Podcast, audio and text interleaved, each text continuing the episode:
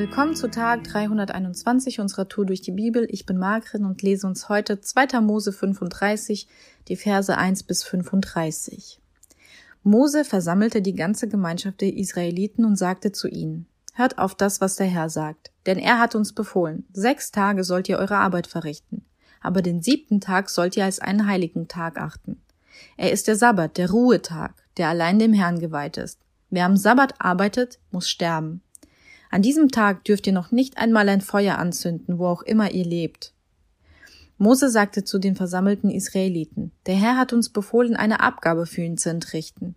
Jeder, dem Herzen, äh, jeder, dem es am Herzen liegt, soll etwas geben. Gold, Silber und Bronze, violette und purpurrote und karmesinrote Wolle, feines Leinen, Ziegenhaar, rot gefärbte Felle von Schafböcken, Tachaschleder, Akazienholz, Öl für den Leuchter, wohlriechende Gewürze für das Salböl und die Weihrauchmischung, Onyx und andere Edelsteine, die auf dem Schurz und der Brusttasche des Priesters eingesetzt werden sollen. Wer von euch dazu begabt ist, soll mitarbeiten, damit wir alles anfertigen können, was der Herr uns aufgetragen hat.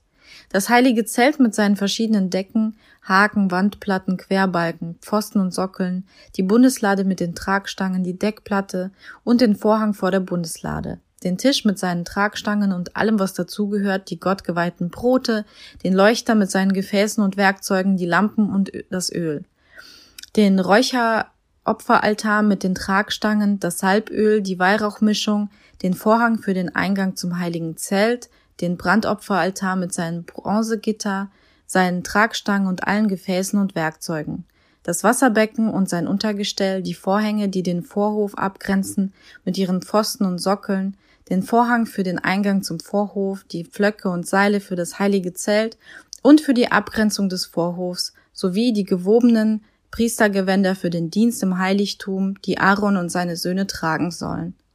Daraufhin gingen die Israeliten wieder auseinander. Alle, die gern etwas geben wollten, kamen mit einer Opfergabe für das heilige Zelt, seine Ausstattung und die Priestergewänder. Männer und Frauen holten bereitwillig ihre Spangen, Ohrringe, Ringe, Halsketten und anderen Goldschmuck als Gabe für den Herrn. Wer violette, purpurrote und karmesinrote Wolle besaß, feines Leinen, Ziegenhaar, rot gefärbte Felle von Schafböcken oder Tachischleder, Tachaschleder, der brachte es ebenfalls zu Mose. Auch Silber, Bronze und Akazienholz wurden als Gabe für das Heiligtum gespendet. Alle Frauen, die dazu begabt waren, spannen Ziegenhaarfäden, Leinfäden und Wolle, die mit violetten und äh, rotem Purpur oder mit Karmesin gefärbt war. Die führenden Männer des Volkes brachten Onyx und andere Edelsteine für den Schurz und die Brusttasche des Priesters. Außerdem Balsamöl und Olivenöl für den Leuchter, für das Salböl und die Weihrauchmischung. So kamen die israelitischen Männer und Frauen mit ihren freiwilligen Gaben für den Herrn herbei. Sie alle wollten etwas zum Bau des Heiligtums beitragen. Der Herr hatte sie durch Mose dazu aufgefordert. Mose sagte zu den Israeliten, hört mir genau zu, der Herr hat ähm, Bezalel, den Sohn Uris und Enkel Hurs zu, vom Stamm Juda ausgewählt, den Bau des heiligen Zeltes zu leiten. Er hat ihn mit seinem Geist erfüllt und ihm Weisheit und Verstand gegeben. Er hat ihn befähigt, alle für den Bau erforderlichen handwerklichen und künstlerischen Arbeiten auszuführen. Bezalel kann Pläne entwerfen und nach ihnen Gegenstände aus Gold, Silber und Bronze anfertigen.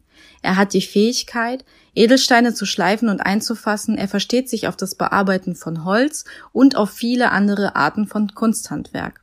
Der Herr hat ihn und Oholiab, den Sohn Achisamachs, vom Stamm Dan dazu begabt, andere anzuleiten. Er hat die beiden mit Weisheit erfüllt und sie fähig gemacht, alle Arbeiten eines Kunsthandwerkers, Stickers oder Buntwebers auszuführen. Sie können mit violettem, purpurrotem und karmesinrotem Stoff und mit feinen, äh, feinem Leinen umgehen. Sie können weben und auch alles selbst entwerfen und ausführen. Wow, was für ein Kapitel. Also ist, für mich war es so, als ich es gelesen habe, boah, da ist so viel los, da ist irgendwie, man kann da so viel mitarbeiten. Ähm, Gott fordert die Israeliten auf, so kommt und gebt was wirklich von Herzen, was ihr geben wollt. Ähm, und dann werden einfach so viele Sachen aufgezählt als Beispiele dafür, was eigentlich alles gebraucht wird.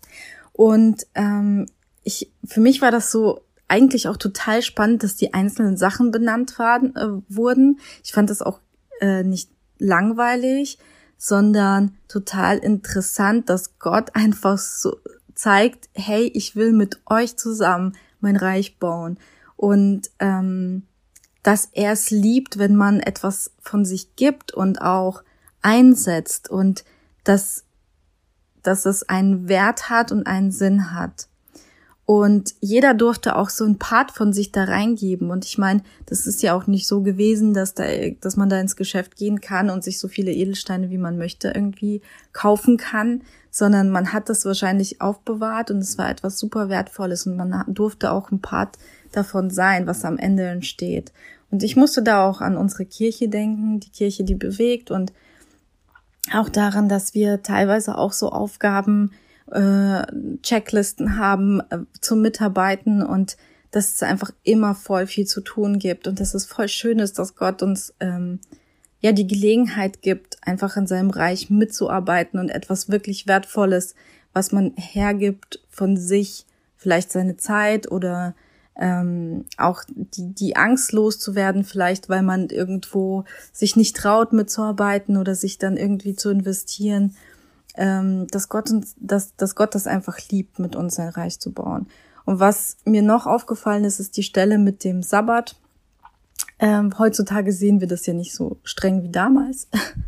Aber ähm, ich liebe das, dass es Gott zur Ehre ist und dass er will, dass wir ruhen.